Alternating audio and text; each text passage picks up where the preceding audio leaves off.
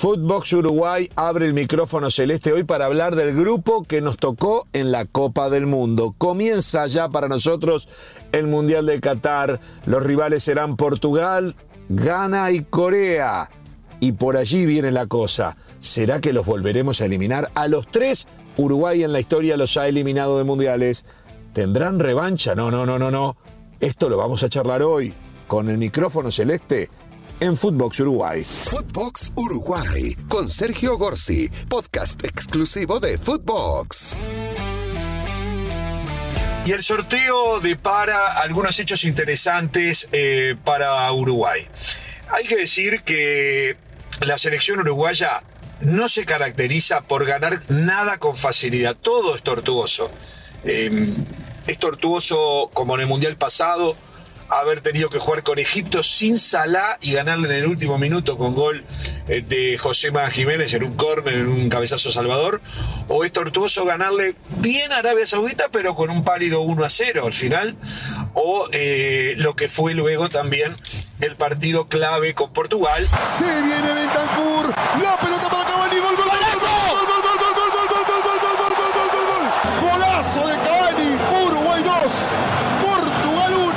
Pero para Uruguay nada es fácil. Y quiso el destino que nuevamente se encuentren enfrentando a Uruguay, en este caso en fase de grupos, tres rivales que, dice la historia que tiene historiales favorables para Uruguay.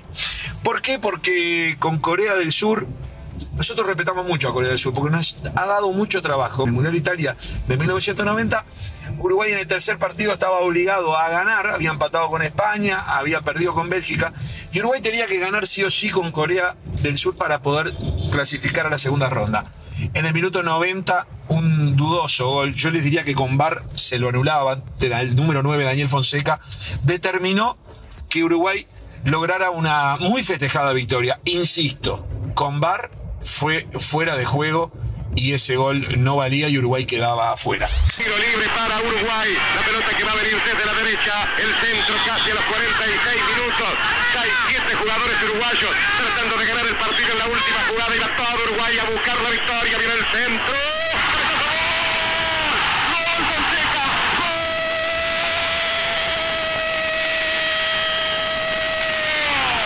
Curiosamente, y esto para la estadística y para la historia, ese mundial Uruguay eh, estuvo dirigido por el maestro Tavares. Fue la primera incursión de Tavares, luego un paréntesis de 16 años para volver luego en el último ciclo de tres mundiales consecutivos.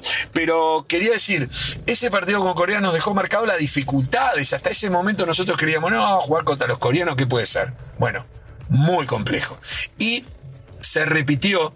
Varias veces tuvimos episodios, no solo con Corea, también con Japón, de eh, partidos muy duros y derrotas difíciles en mundiales juveniles. Pero llegó el partido con Corea del Sur en octavos de final en Sudáfrica, en el Mundial de Sudáfrica. De grato recuerdo para Uruguay porque Uruguay llegó a semifinal. Y bueno, ahí en ese partido contra Corea, recuerdo bajo lluvia en Sudáfrica, se terminó definiendo con 2 a 1 a favor de Uruguay, dos goles de Luis Suárez. Entramos a jugar los últimos 10 minutos. Forlán con el centro, el punto penal. No pudo llegar Egidio. El mono Pereira Suárez, la pelota se durmió ahí. Le quedó para Luis el remate. ¡Está! ¡Gol! ¡Gol! ¡Gol! ¡Gol! ¡Gol uruguayo! ¡Gol! ¡Gracias Luis! ¡Muchas gracias Luis! ¡Explota Uruguay! ¡Explota el mercado del puerto! ¡Explota el club brasilero! ¡Explota el bar el gaucho! ¡Explotan mil pedazos un país de color celeste! ¡Gracias Luis! A los 35 minutos, Uruguay 2, los tanques de Corea 1, Uruguay que deliró. La verdad, partido muy pero muy complicado. Por momentos Corea no estuvo casi groggy y lo terminó ganando la, la fabulosa capacidad goleadora de Luis Suárez que estaba en su mejor momento y un Diego Forlán que en ese 2010 se iba a transformar en el mejor jugador de la Copa del Mundo. Con eso está todo dicho y en uno de los goleadores, ya que conquistó cinco goles eh, en dicho torneo. Esa es nuestra experiencia con Corea. Dos enfrentamientos mundialistas y las dos veces eliminamos a Corea. Difícil, De por poco, pero los eliminamos. Con Gana, bueno, ya sabemos lo que, lo que sucedió con Gana. El gol, la picada del loco está todavía en las retinas del Loco Abreu, están la- la- las retinas de la gente, partido que nos metió en semifinales de ese Mundial de Sudáfrica.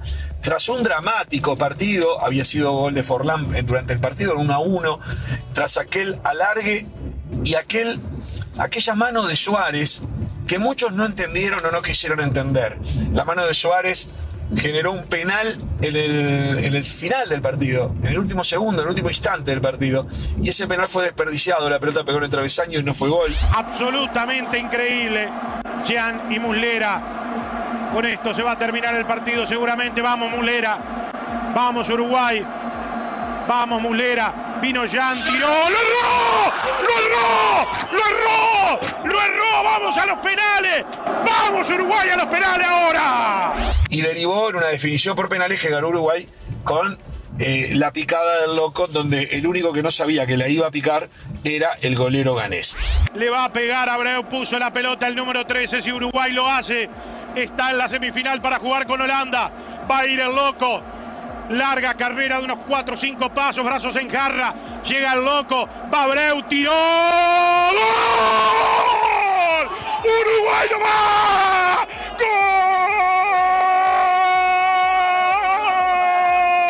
¡Gol! ¡El loco! ¡La picó loco! ¡El loco la picó! ¡El loco la picó! ¡El loco la picó! Uruguay está en las semifinales de la Copa del Mundo con una actuación del loco Abreu ahora en el momento más difícil, con nervios de acero, con una frialdad absoluta y única. El loco Abreu pone a Uruguay en las semifinales de la Copa del Mundo. ¿Por qué digo que no fue entendido? Porque en aquel momento Gana nos odia, Gana no puede creer que le toque vuelta a Uruguay, tal vez le tenga una oportunidad de revancha, vaya uno a saber. Es muy difícil. Con lo que dije que pasó en ese partido, estoy diciendo de las dificultades que nos ofrece Gana en cualquier fecha. Pero lo que quiero decir es, con africanos, ese tipo de africanos, Ghana, Senegal, Nigeria, para Uruguay son difíciles. Ahí se sufrió. ¿Qué pasó con Ghana en ese encuentro y por qué nos odian? Porque los ganeses protestaron la mano de Suárez aduciendo que había habido trampa. Es decir, eso no sabe la regla del fútbol. Trampa, si se quiere, puede haber sido la de Maradona, pero el juez no la vio, con Bar se lo anulaban. Trampa puede haber sido aquel gol de Fonseca contra Corea, que fue fuera de juego, el juez, nadie lo vio y no había Bar. Pero la mano de Suárez tuvo tres castigos. Primero, roja. Se tuvo que ir Suárez. Suárez no estuvo en la definición por penales. Segundo, penal. No es culpa de Uruguay que el penal lo erren los, los ganeses y peguen el travesaño. Y tercero, hubo eh, definición por penales, bueno, gana Uruguay, pero la tercera es que Suárez, al estar suspendido, se inmoló y no pudo estar en la semifinal. Uruguay juega la semifinal de un mundial con Holanda sin Suárez, que era en ese momento goleador de Holanda. ¿Se entiende lo que estoy diciendo? El goleador del fútbol holandés era Suárez. Y Suárez no pudo jugar, porque está jugando allá en Holanda, en el Ajax, no pudo jugar ese partido porque fue bien expulsado. Entonces, Uruguay tuvo un triple castigo. Si no lo supo aprovechar ganas, problema de ellos. Yo lo que siento es que no solo los ganeses no entendieron. Toda África creyó que Uruguay hacía trampa. Y me consta que mucha gente de distintos lugares que tenía simpatía por los africanos y antipatía por Uruguay. Yo creo que Uruguay, después de Argentina, es el país que la gente siempre está en contra. Siempre está en contra. Y ejemplifico en el sentir de los mexicanos. Esta no me la contó nadie. ¿eh? Yo estuve en el Mundial de México 86 y los mexicanos gritaban los goles, el gol de Alemania contra Uruguay y los goles de Alemania contra Argentina. Ya esta no me la contó nadie. Y en ese Mundial había hinchas mexicanos, habían quedado afuera, si mal lo recuerdo, con Argentina en un partido que hubo algún incidente. Y, los mexicanos contra Uruguay también tuvimos lío, hubo algún incidente también en el partido de, de Uruguay-México y, este, y los mexicanos hinchaban por gana. No me la quiero agarrar solamente con los mexicanos, ya dije, Uruguay es después de Argentina tal vez de los más antipáticos en esto del fútbol, vaya uno a saber por qué. Qui- Quisiera creer que es por envidia, por los grandes triunfos que han logrado el fútbol rioplatense, tanto Uruguay como Argentina, pero bueno, quisiera creer que es eso. Capaz que son actitudes que tenemos nosotros que llevan a eso. Tal vez nos ven un poco agrandados. A los argentinos los vemos agrandados con nosotros, pero bueno, tal vez nos pone un poco agrandado. Pero lo cierto es que los ganeses se recalentaron con ese partido y nos odian y van a buscar una revancha. Y después el otro rival es Portugal.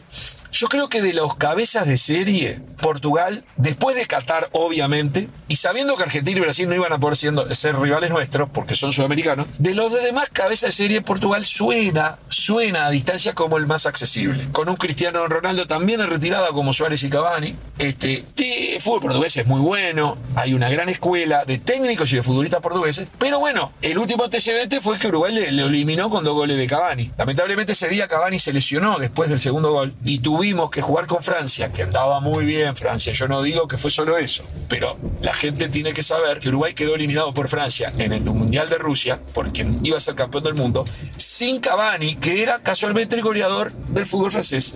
Era y es todavía el goleador de toda la historia del PSG. Pero bueno, no quiero llorar sobre la leche derramada y, y, recordar viejas historias porque sí. Yo lo que digo es, la serie de Uruguay es una serie compleja como todo es para Uruguay. Nada es fácil para Uruguay. Uruguay no clasifica fácil, Uruguay nunca ganó ninguno de los campeonatos que ha jugado en forma sencilla, siempre lo tuvo que elaborar y por eso siempre lo tuvo que trabajar mucho y por eso se habla de la garra charrúa. ¿Por qué se habla de la garra charrúa? Se habla de la garra charrúa porque se habla de lo que Uruguay eh, no debe, eh, logra a pesar de se habla de los triunfos que logra no siendo favorito. Si no, no sería garra, sería un triunfo más. Y por eso es que se habla de la garra, del coraje, del temperamento, que por supuesto que agregarle buenos jugadores de fútbol y creo que Uruguay los tiene. Este no es un mundial que va a ser sencillo para Uruguay, no lo va a ser este grupo, pero sí entendemos que Uruguay tiene todo para pasar a la segunda ronda con dificultades, pero tiene para pasar. Y después, como marca el fixture, tendrá que enfrentarse con el primero o segundo, porque si Uruguay clasifica será primero o segundo, del grupo de Brasil.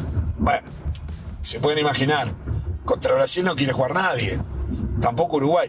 Tampoco a los brasileños les gusta mucho jugar con Uruguay. Porque Brasil a Uruguay en las eliminatorias le gana. En partidos que no son eliminatorios.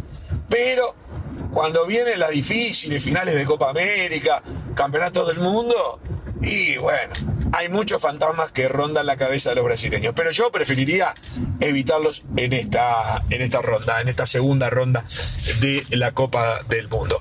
En definitiva, estos son los comentarios que me merecen eh, este grupo, lo que me merece saber ya dónde va a jugar Uruguay y también saber que del lado de Uruguay, que es el grupo eh, el último de los grupos, el 8 o el H, si quiere, este, después se va a tener que ir eliminando con los países que están desde ese, de ese lugar de, la clasificación. Y suena que estos cuatro grupos que están del lado derecho de la pantalla del televisor cuando vieron el sorteo, eh, tienen mayor cantidad de, de equipos importantes. Pero Después el tiempo lo dirá, porque si el fútbol fuese tan lógico, no se darían las sorpresas que se han dado en los últimos mundiales y países que de repente no estaban en la, eh, eh, en la cabeza de nadie como Croacia no hubiesen llegado a una final. Señoras y señores, el Mundial en algún punto ha comenzado. Ahora que sabemos quiénes son y quiénes serán nuestros rivales en noviembre y primeros días de diciembre en el Mundial de Qatar. Hasta la próxima. Esto fue Footbox Uruguay con Sergio Gorsi, podcast exclusivo de Footbox.